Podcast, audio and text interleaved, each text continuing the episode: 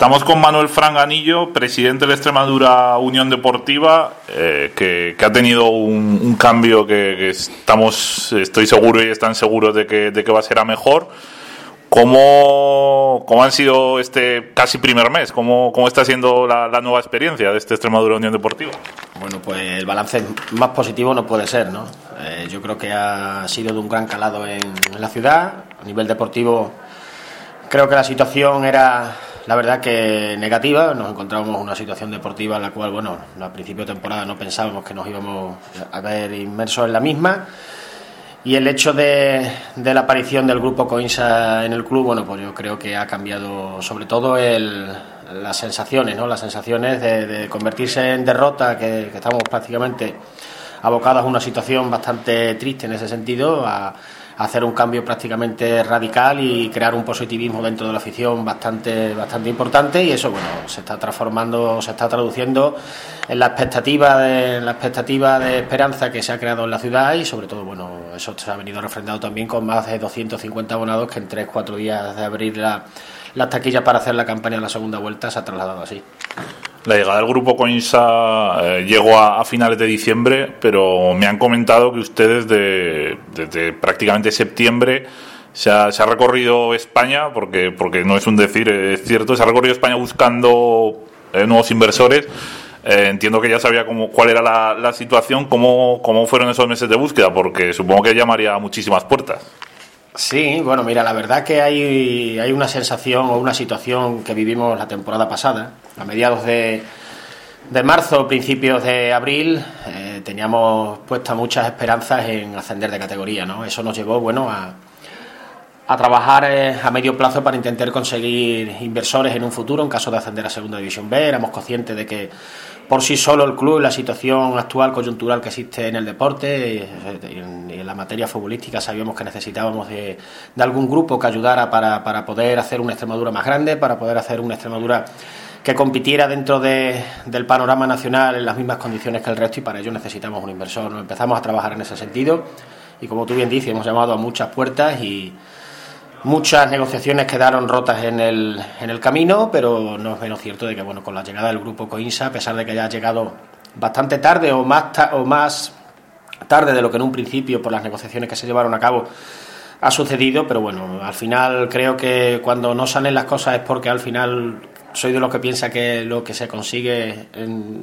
ha sido mucho más positivo que, lo que hubiéramos hecho en un primer momento si hubiéramos cerrado otro tipo de negociaciones.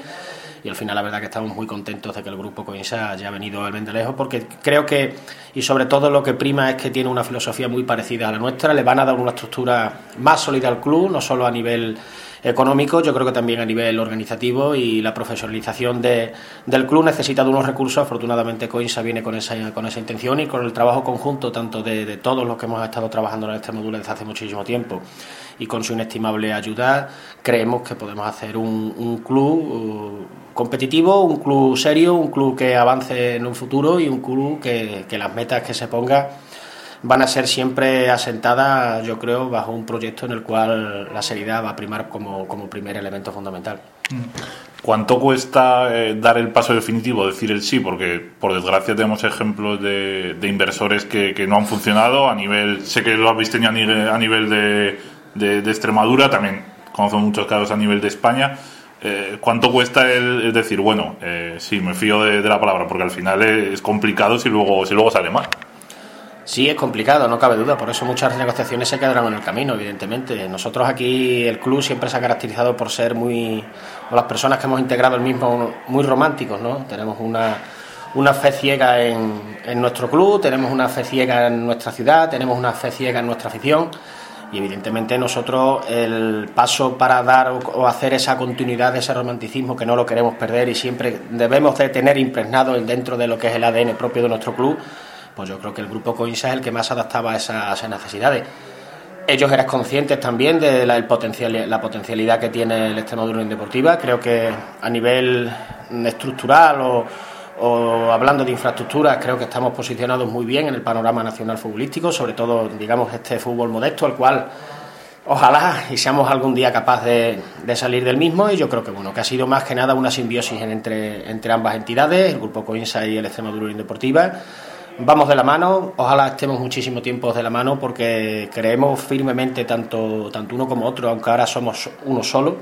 de que en un futuro ese trabajo y esa mezcla de, de no perder la esencia de nuestro club, con ya te digo, con el fortalecimiento que nos puede dar en todas las áreas, yo creo que nos llevará al final a, a conseguir cotas y metas muy importantes, pero siempre teniendo en cuenta de que la mayor tarea que tenemos esta temporada es intentar salvar el equipo. Creo que es fundamental,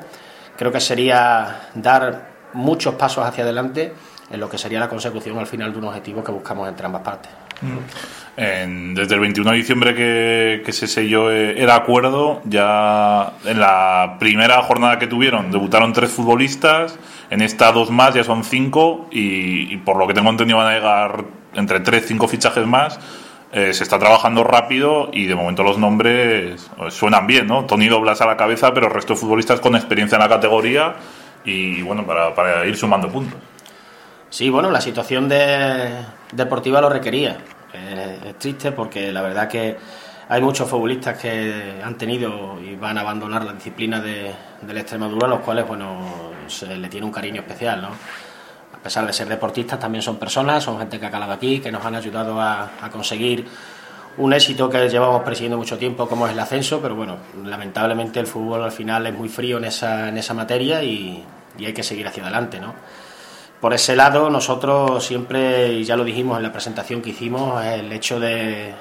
poner toda la carne en el asador, de no escatimar en esfuerzo para intentar hacer un, un equipo más competitivo,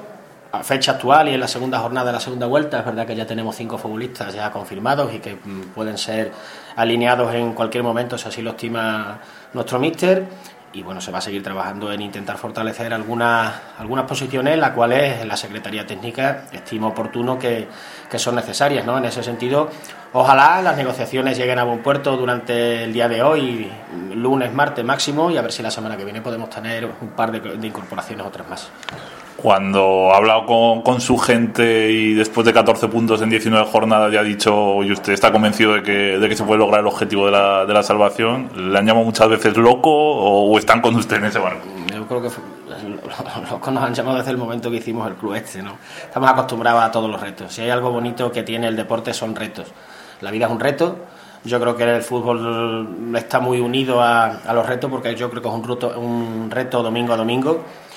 y si algo te ayuda a, tener esa bendita locura, como decimos aquí, porque al final es una bendita locura, yo creo que es nuestra afición. La afición para nosotros, eh, fíjate, es muy difícil encontrar una afición de estas características, que tenga esa, que se impregne tan rápido de, de cuando ve las cosas mal, intentar ayudar, intentar seguir hacia adelante. Es cierto de que ese empuje que, ella hace, porque al final es un, clamor, un clamor, la afición es una, y ese clamor que ellos te transmiten, que impregnan, que, te dan, yo creo que es la gasolina para, convertir esa locura, como tú dices, en, en credibilidad y hacer, y hacer cordura al final de, los objetivos que, que, piensan, ¿no? Es cierto de que la situación deportiva es muy complicada, pero para nada. Y si aquí, si, si se han hecho algunos, en algunos sitios proezas deportivas, Almendralejo es un claro ejemplo en muchas ocasiones de lo que ha sido capaz de conseguir y estamos plenamente convencidos de que este año va a ser otra, se apuntará a los anales de la historia como otro de las épicas que hizo el Extremadura y el Almendralejo. Para acabar quería volver un poco al pasado. El Extremadura Unión Deportiva va a cumplir 10 años. Eh, y usted estuvo en esa, en esa formación del club, que hay que recordar que el Club de Fútbol Extremadura aún, aún estaba vivo por aquel momento. ¿Por qué se decidieron a ello y, y un poco cómo tuvieron esa idea, porque había un club que estaba en una situación muy mala y ustedes lo que querían era, era devolver al Mendralejo, eh, entiendo que esa esencia del fútbol y un poquito esas ganas. Nosotros hemos aficionado desde siempre, de toda la vida, del Club Fútbol Extremadura, aparte de ser, eh, o sea, para nosotros es la, el eslabón, no podemos renunciar a, la gran historia que ha tenido futbolísticamente al Mendralejo, con, con los éxitos cosechados, ¿no? En esos momentos la situación era bastante complicada, era muy convulsa, con muchas deudas, una situación en la cual no se sabía si la Extremadura iba a aparecer o no y un grupo de aficionados pues, pues nos reunimos, hablamos de la posibilidad de crear un club sin mayores expectativas que la de poder disfrutar de fútbol los domingos, ¿no? Bien es cierto de que en el primer partido de liga, en un partido de primera regional, creo que fuimos capaces de congregar en unas instalaciones aquí municipales, en el Polideportivo Municipal, más de mil personas, ¿no? Eso nos hizo concienciarnos o nos llamó muchísimo poderosamente la atención de que parece como si habíamos recogido la afición, incluso nos daba el testigo, ¿no? Para poder intentar hacer un proyecto en un futuro, ¿no? Eso nos hizo trabajar. La verdad que el grupo que formamos en aquel momento fue un grupo muy responsable, un grupo que trabajó maravillosamente bien, encabezados por el que fue el primer presidente, Diego Madera, al cual y a todos los miembros en aquel momento, pues es de agradecer la valentía que tuvieron en, en aquel momento de bueno, de, de coger ese testigo, de coger, de coger esa responsabilidad. No olvidemos de que era una responsabilidad, una responsabilidad bastante bastante grande, ¿no? Habida cuenta, bueno, de, del calado y de la magnitud que tiene el fútbol en Almendalejo por toda la coyuntura histórica y por toda la coyuntura social que, mueve y, bueno, gracias a, a ellos, gracias a todo el trabajo que se hizo en ese momento, bueno, pues fuimos capaces de posicionar, de, coger ese testigo que, que la propia ciudad dio a la Extremadura Deportiva como como digamos heredero heredero real ¿no? de, todo aquello y, bueno en ese sentido pues seguimos trabajando para intentar ya te digo ojalá devolver al Extremadura al panorama futbolístico nacional en élite y, ojalá ojalá seamos capaces algún día de volver a Liga de Fútbol Profesional que yo creo que es lo que ahora mismo el Extremadura persigue con, con toda su fuerza y ojalá se pueda conseguir.